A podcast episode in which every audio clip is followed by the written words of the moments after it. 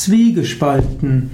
Zwiegespalten bedeutet, dass jemand uneins mit sich selbst ist. Zwiegespalten heißt gespalten in zwei. Man kann zwiegespalten sein, ob man ja, zum Yoga gehen soll oder für sich selbst praktizieren soll. Man kann zwiegespalten sein, ob man eine Yoga-Ferienwoche mitmachen soll oder lieber gleich eine Ausbildung.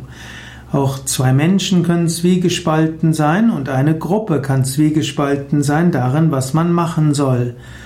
Wenn du zwiegespalten bist, dann ist es klug, einmal über die Entscheidung zu schlafen, vielleicht vorher Gott eine Frage zu stellen, um Führung zu bitten oder das Unterbewusstsein vor dem Einschlafen fragen, hm, was man tun soll. Du kannst auch sagen, liebes Unterbewusstsein, sage mir bis morgen um 8 Uhr, was ich tun soll.